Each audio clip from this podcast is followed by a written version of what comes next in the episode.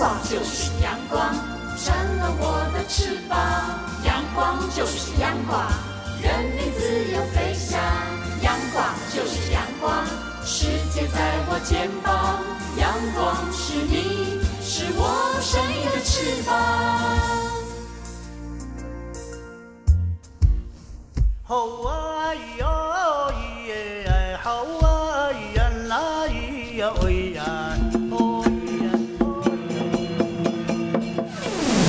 乾坤一定不朽功。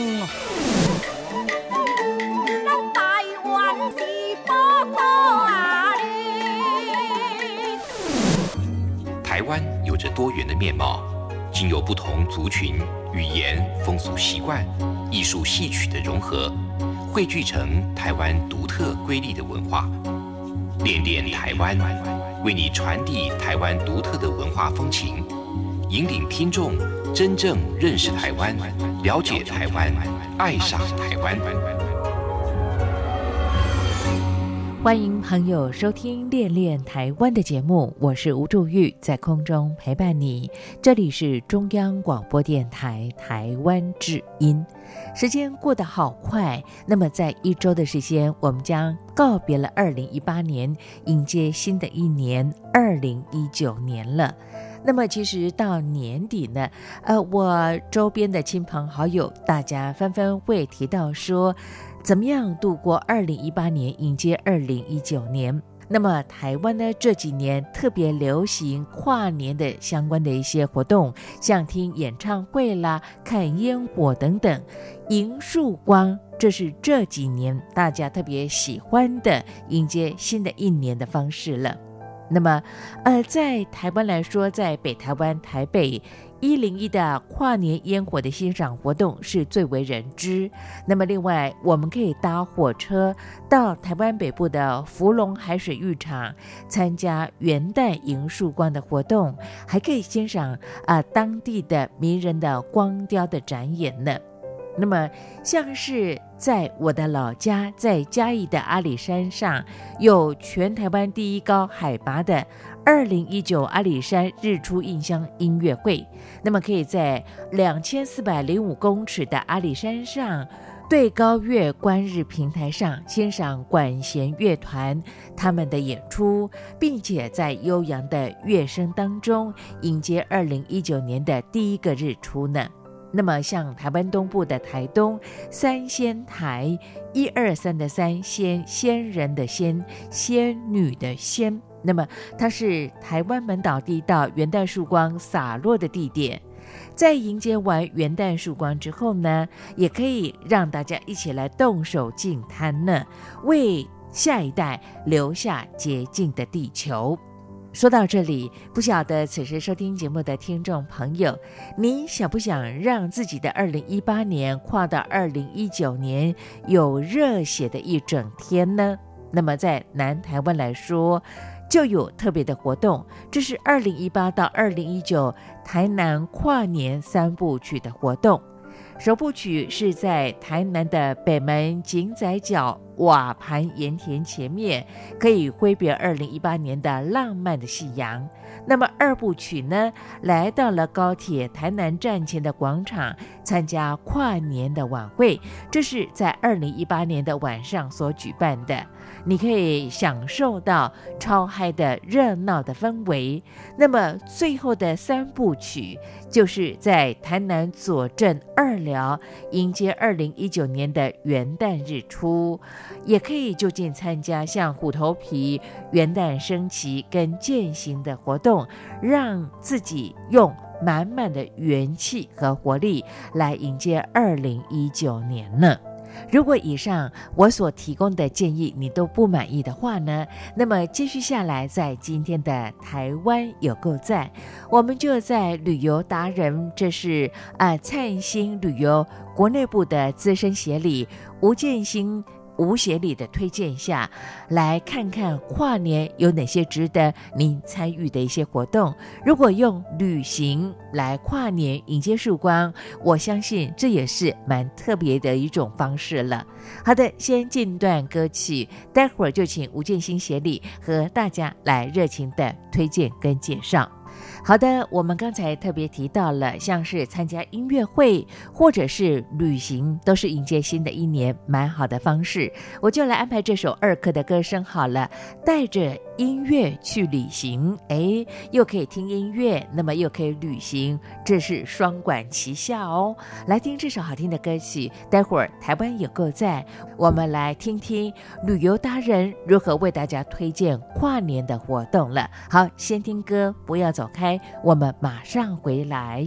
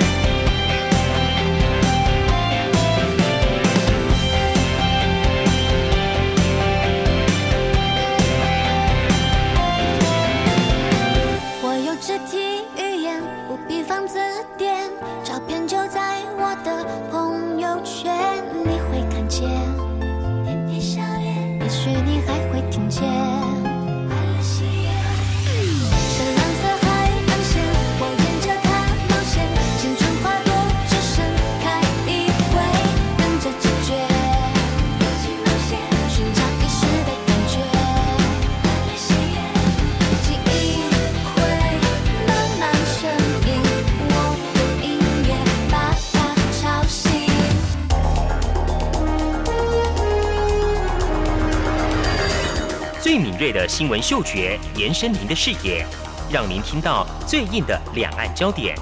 连线访问这次随团出访的央广记者王维婷。是的，今天在大陆福建平潭举办了一场两岸关系研讨会，对世界经济与亚洲会产生哪些影响呢？其中五百个是感染艾滋病的孩童，那分散在呃广东。从正经情势分析。两岸交流观察到新闻现场直击，两岸 ING 有最多元的声音、多面向的观点以及最专业的剖析，请收听每周一到周五晚间六点到七点，由中央广播电台新闻部黄丽杰、韩启贤制作主持的《两岸 ING》。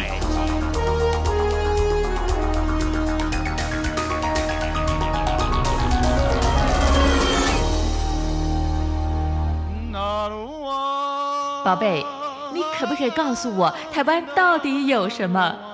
台湾有原住民，还有泰鲁阁、金门、马祖、澎湖，还有兰屿，也还有好吃又好玩的东西。哎，听你这么说的话，我还发现台湾真的是有够赞！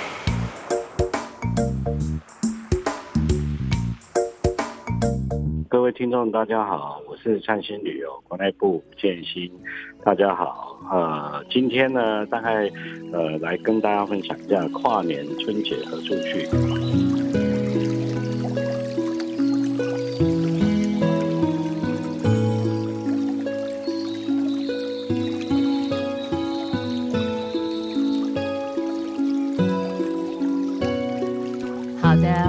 友来到今天的台湾有够赞，我是吴祝玉，在空中陪伴所有的听众朋友，非常的开心，透过电话连线，那么请到我们的老朋友，这是在台湾的灿星旅游的国内部的资深协理吴建新吴协理，在节目当中和大家来聊聊了，哎，快跨年了啊，那么农历春节算算时间也很快就会到来，在台湾如何来兔归台玩哈？透过我们的电话连线访问到小哥吴建新协理，小哥你好。呃，各位听众大家好，吴姐好。是我比较习惯称你小哥哦，这是你在业界大家非常熟悉的一个昵称了。好，那么我想请教吴建新协理，呃，其实，在台湾的朋友来说，应该是全世界的人对于跨年的相关活动都是相当的重视啊、不过在台湾来讲的话，我觉得这几年也不晓得是在旅游业或者说是一般民众的兴趣哦，好像跨年追日出是一个重点的活动了，对不对？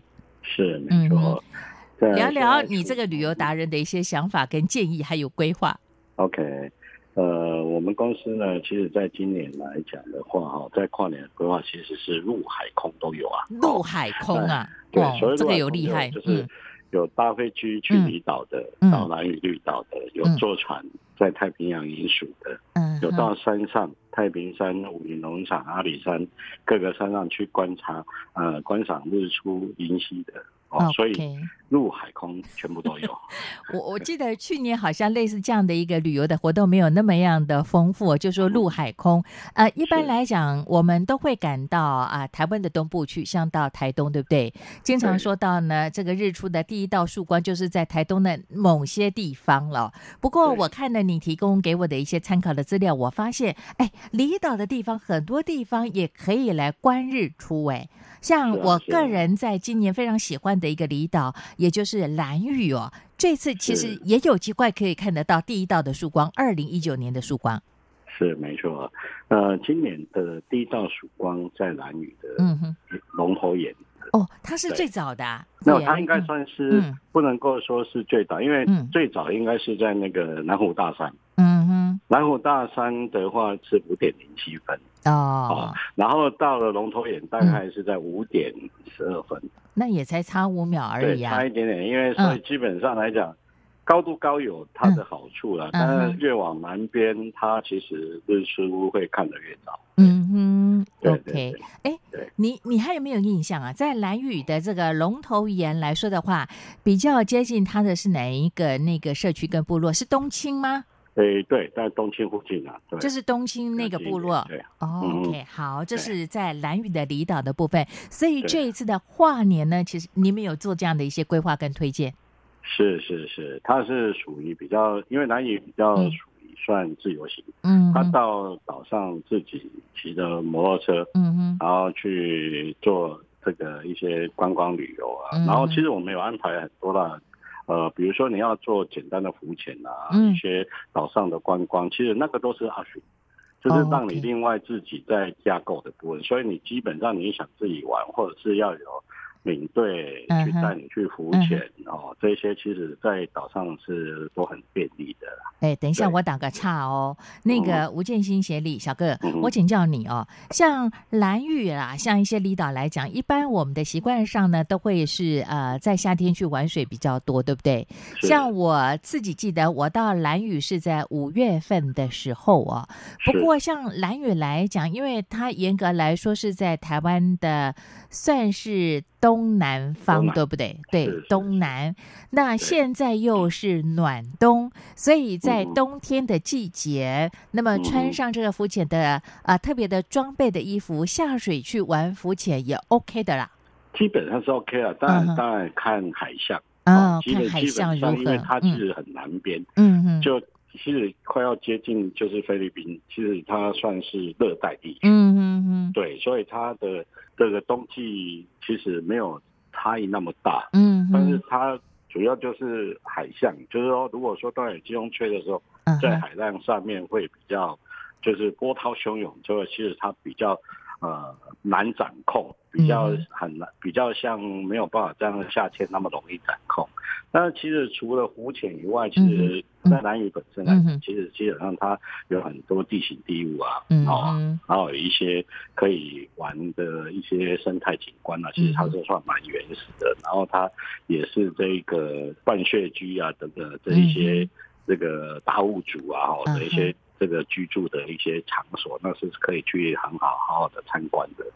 对，然后晚上可以去夜观角鸮啊。嗯哼，啊，这些生态的活动，其实它是还蛮丰富的一个地形地物的啦。没错。其实像蓝屿当地的原住民的达悟族的朋友呢，他们很喜欢烤肉，哎。我发现他们呃，我上回去哦，他们晚上很喜欢烤肉聚会，嗯然后大家聊聊啊、有关于像核废料的一些问题啦、公共议题，或者是也会很愿意跟来自外地的游客去分享在地的文化了。好所以呃，在气候上，只要这个海象 OK 的话，其实呃，在蓝屿这个地方，不管是浮潜或水上活动，都是可以的哦。嗯尤其是我发现你们特别体贴细心呢，也就是说呢，过去像我到蓝屿我是搭船，但你们是用嗯。搭飞机的方式，那又更能保障在我们的交通上的一个方便跟安全性了。是是是是，嗯哼，冬天比较不适合搭船，嗯对啊，交通船呃频率没有夏天开的比较密集一点，是是，出入在冬天来讲的话，都以飞机为主。好。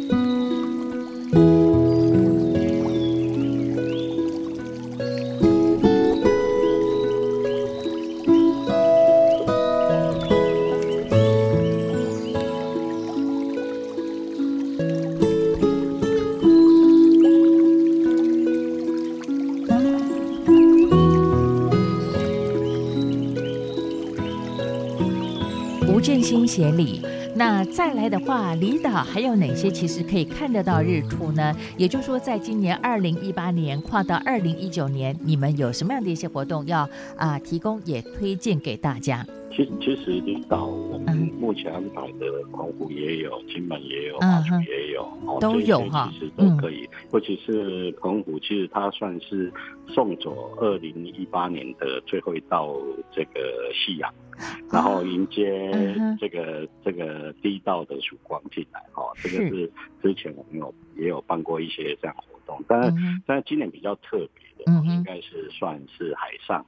去迎袭哦，就是我们做了一个太平洋嗯呃银曙光，嗯然后与豚共舞哦。为什么与豚共舞？就是海豚嘛哈、嗯哼，就我们包了一艘船，是然后呢，我们是会在清晨的时候。嗯哼开了这艘船，直接到这个清水断崖附近，啊，然后去上等嗯清水断崖附近去嗯迎接这个第一道曙光出来。嗯嗯嗯，OK，这是第一次这样子的规划，对你们来说，对嗯。我们来说是嗯。第一次，我们包了一嗯艘船，然后直接灿星直接去做这个销售的这一块的部分。因为以往我们灿星有包括那个华信有连续两年嗯。就是空中银属，就是开搭着华信的飞机到上空上去做银属。嗯然后今年是特别安排，呃，是海上银属啊。海上银属其实它就是让你从清水淡来，然后的方向去看日出，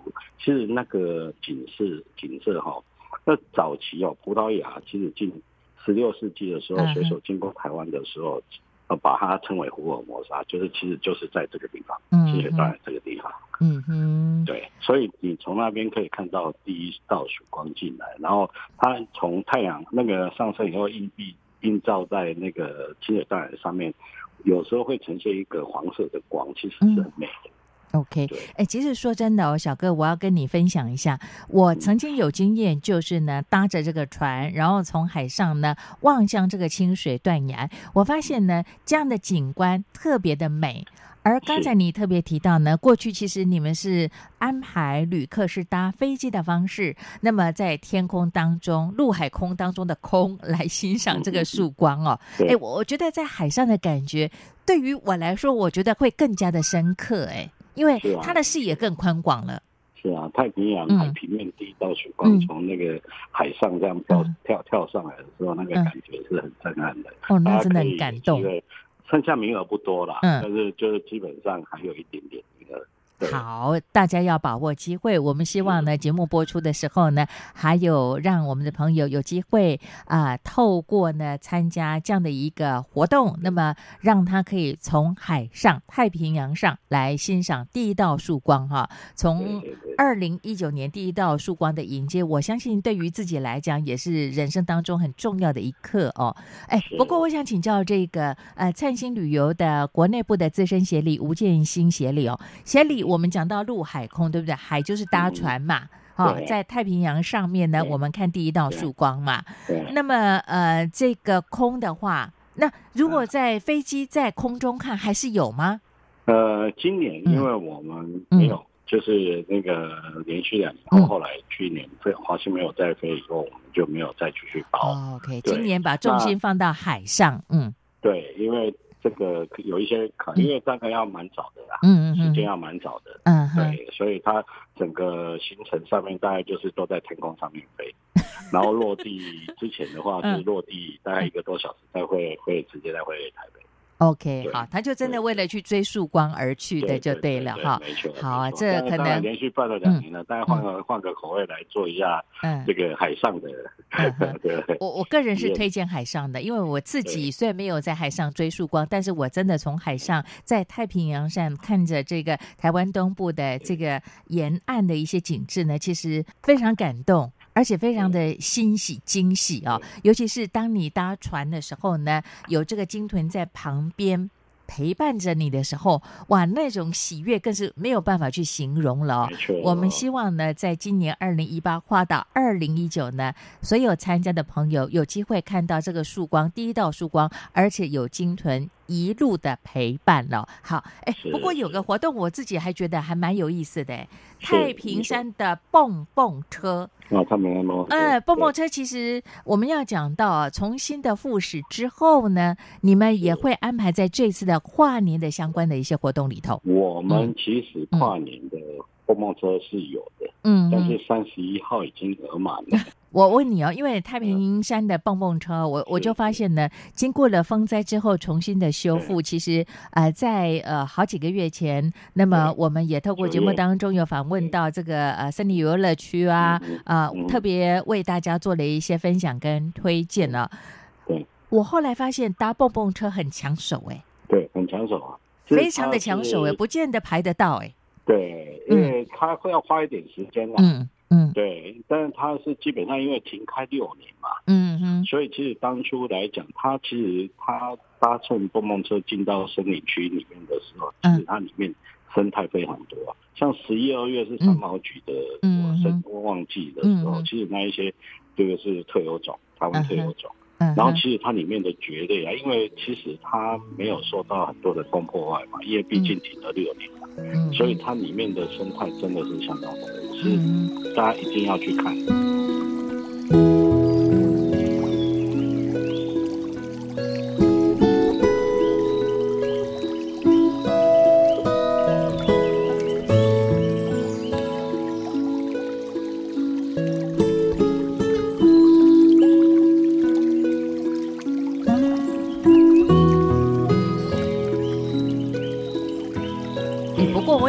这个吴建新协理，协理，我们这个银树光跨年呢，到这个太平山呐，宜兰的太平山的深度旅游来讲的话，可能这个三十一号那天没有机会，那么也没有这个名额了哦。不过往后类似这样，呃，住在太平山庄啦，或者搭蹦蹦车这样的游程，还是会跟大家来做一些服务跟提供吗？有有，我们常态性每一天其实都可以。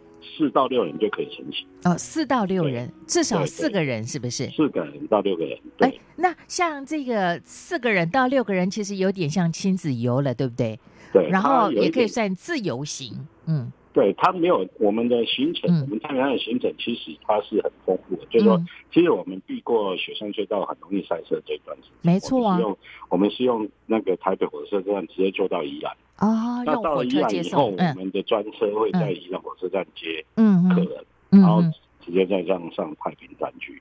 哦，因为我们基本上除非是很大的团体，不然我们大概都是用九人座。嗯，哦，可能可以分很多台，人数多也不是问题，因为他如果要进翠峰湖或者是其他七日反而是比较方便，因为翠峰湖大车不能进去，嗯嗯，坐小车进去，所以你大车进到了太平山以后，你还要换小车才能会进。最后，所以我们干脆就直接是九人八，然后上直接上山。那整个其实流程来讲，我们会包括就是蹦蹦车啊，然后这个剑琴步道啊，然后吹风舞啊这些，整个都去。还有到温泉去。其实说实在的哈，我自己亲身的感觉，嗯，太平山的日出不输给阿里山。哦，是哦，真的。嗯哼，哎，你是嘉义人嘛？对不对？你跟我都是嘉义人嘛？我不是嘉义人，我是台南。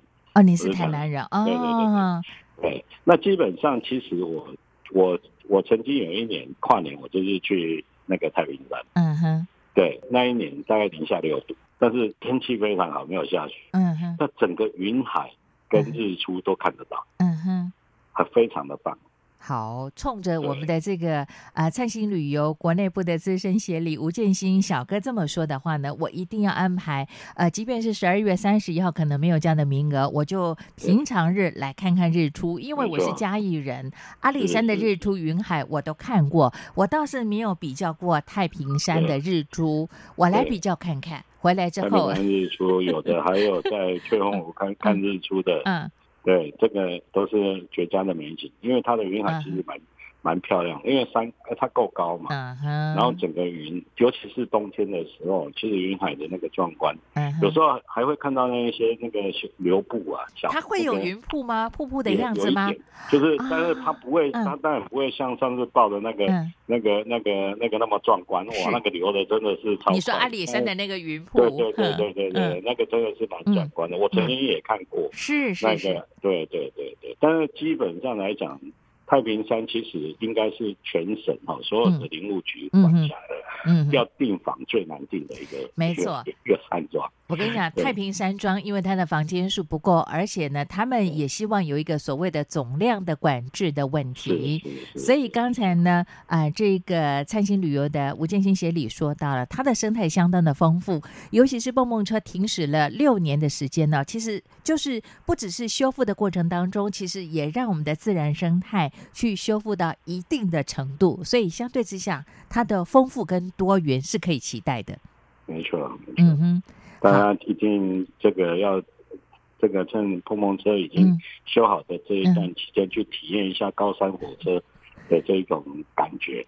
没错，但当然它不是像阿里山的那一种比较大一点的，嗯哼，它这一种是算比较像乌来的那一种形态的。啊，但是它的景观，乌来是在比较低海拔的，嗯，但是在那个高海拔的，其实太平山是一个非常好的特色。而且等于是这个车行驶的过程当中，有很多的自然生态是可以观察的哦。真的，这是它最特别的地方。我还记得他复驶的时候，我跟啊当地的林务局的这个娱乐科的科长做连线访谈的时候，他特别提到，他自己在太平山上呢有十二年以上的时间都不肯下山来，直接就留在那里了。好。又好，景观又美。没错，而且重点是因为他的那个住宿不好定，那行程上的安排有些时候必须要有一些接驳，在这个部分你们都特别去顾虑到了。四到六个人，其实我们就可以呃同游了哈。好，呃，海上的有从太平洋来欣赏曙光，那么也可以看清水断崖，有鲸豚的陪伴。那么在这个路面上，在太平山上也可以看曙光、看日出哦。还有。什么样的一个活动，你也跟大家呃非常的极力的推荐的呢？那再就讲到春节吧。嗯，春节其实也很快耶，嗯啊，对，很快，很快就到了。这个两个多月的时间嘛，嗯嗯那基本上我们这一次呢，其实，在春节哦，有一个铁道行程，嗯比较我讲比较特别一点，就是跟一般。走的路径比较不一样的嘛，因为不然的话，其实依然在花东啊。其实去年经过这个花莲大地震以后，是，其实在一整年来讲的话，其实大家在花东地区其实蛮经营的都蛮辛苦的。嗯嗯。哦，那今年我们特别推出一个以花东秘境车站，嗯啊，品味台东呃台湾之美哈。它主要哈，我们是带大家去参观哈。这个一些小型的车站哦，呃，大家应该有听过多良车站，是我好喜欢那里哦，对不对？但是北部也有一个车站哦，很有名，叫八斗子车站。哎，大家反而很少去注意到它耶。八斗子车站其实是离那个海岸最近的一个车站。嗯，多良车站可以看到海边，对不对？还不够近。是八斗子比离那个海岸线更近。然后，所以，但是它短短的一层而已嘛，对不对？对对对，所以它是深澳线，它是在那个那个，它是叫深澳线的一个铁道。是它，所以有有南，呃，东是多良车站嘛，嗯嗯，北就是八斗子车站的一个称号。那我们带着这个这个行程安排是从瑞芳，它我们会带着这个这个旅客啊，嗯哼，去做深澳支线这一条，全程七点七公里。四点七公里，嗯哼，然后它是一种，它算它算是以前都是那种那个那个运煤的吗？柴油柴油车。柴油的火车，所以体验一下。不然现在大家坐高铁啦，坐自强号啦，嗯，普悠玛啦，这些泰鲁的都是电气化的，嗯哼。那其实我我想现在这辈年轻人，还说不定很多人都没有坐过这种，呃，烧柴油的这一种这一种车子，嗯，这个火车，所以其实它是一个。一个蛮有趣的体验呐，啊哈，哦，所以这个这个行程当中，我们会搭配一样，就是说那个那个跟一些小火车站啊，什么东里车站、福里车站啊，哦，然后去再结合到花莲，再到台东，嗯，整个线把它串起来，OK，哦，然后做一个秘境小旅游，对。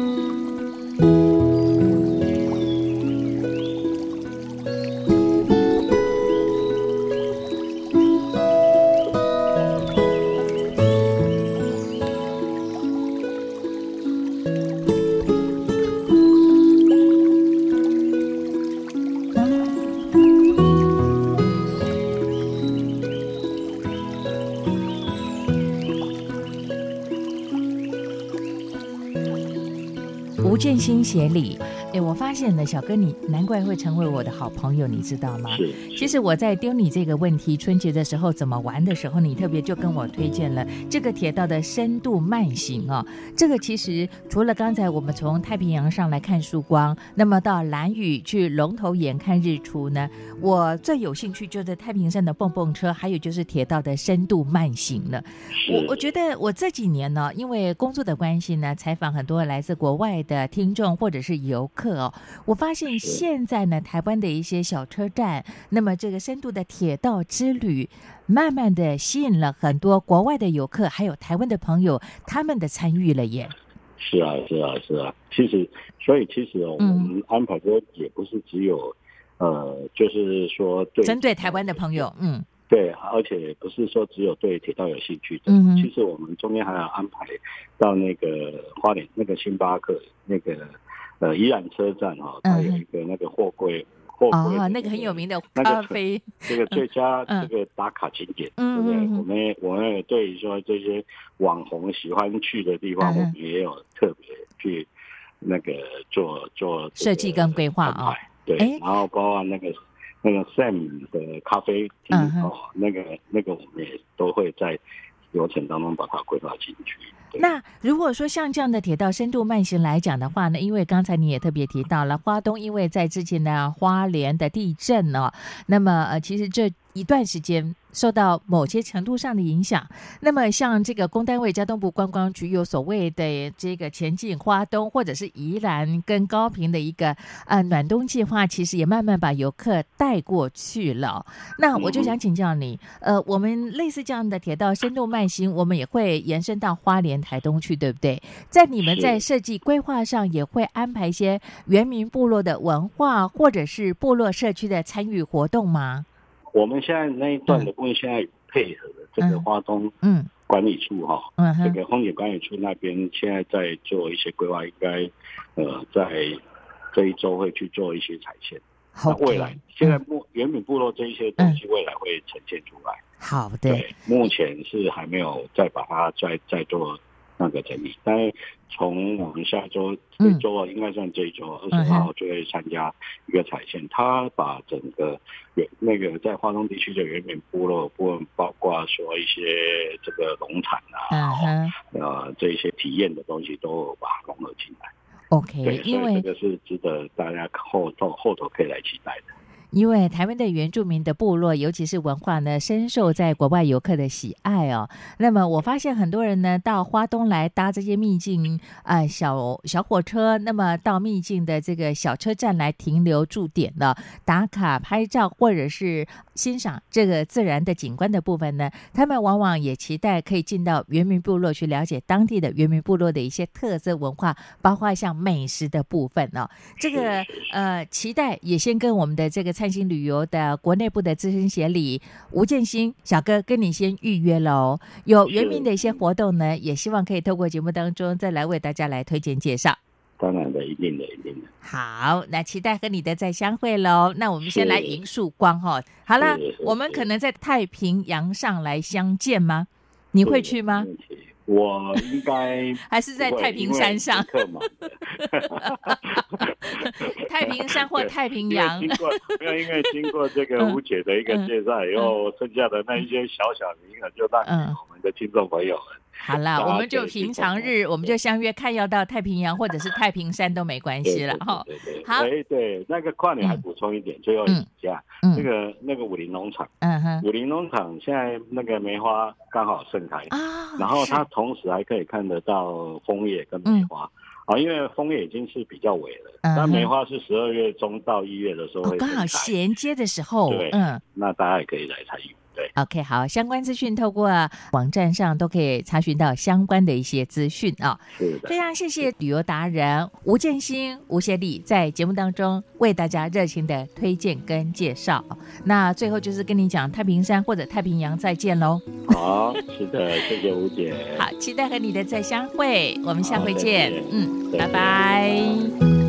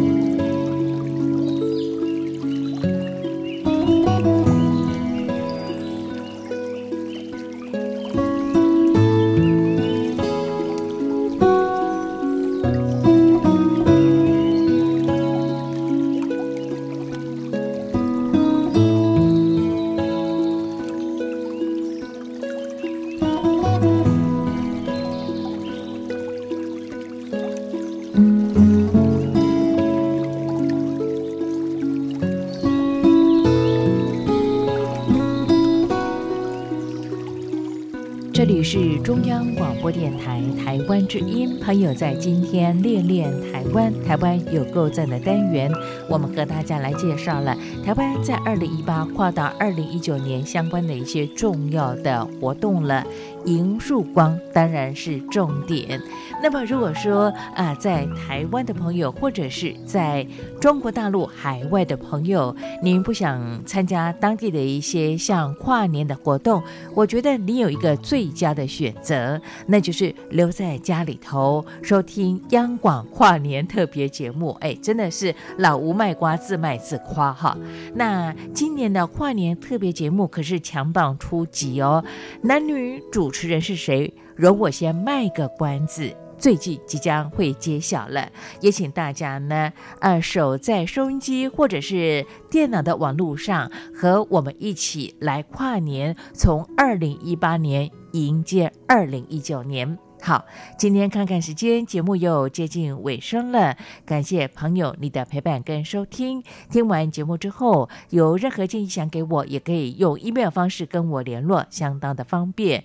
无助玉的 email address 是 wcy at rti 点 org 点 tw wcy at rti 点 org 点 tw，期待你的分享、批评、指教了。最后，我们来听许冠杰的歌声，《新的开始》。是的，希望二零一九年是你的新的开始，也可以完成你心中的梦想。一起来欣赏，别忘了下周练练台湾的节目。吴祝玉和你在空中再相会，我们下礼拜空中见。白道做人確不易，那么花心思。如今是我改變後的心智，從面對未來每一事，會有新的發展，尋求新的意思。來，從頭讓我試，再寫新的。齊踏上新的開始，准我做多次，做多次，做多次，有新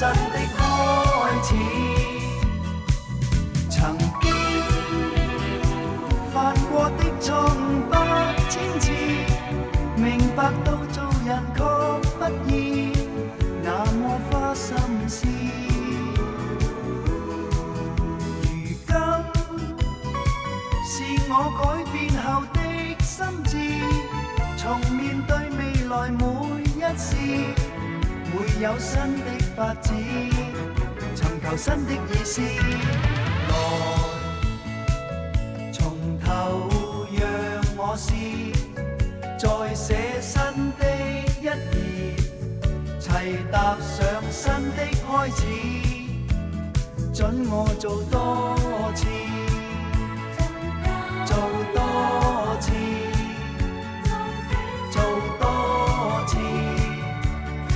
有新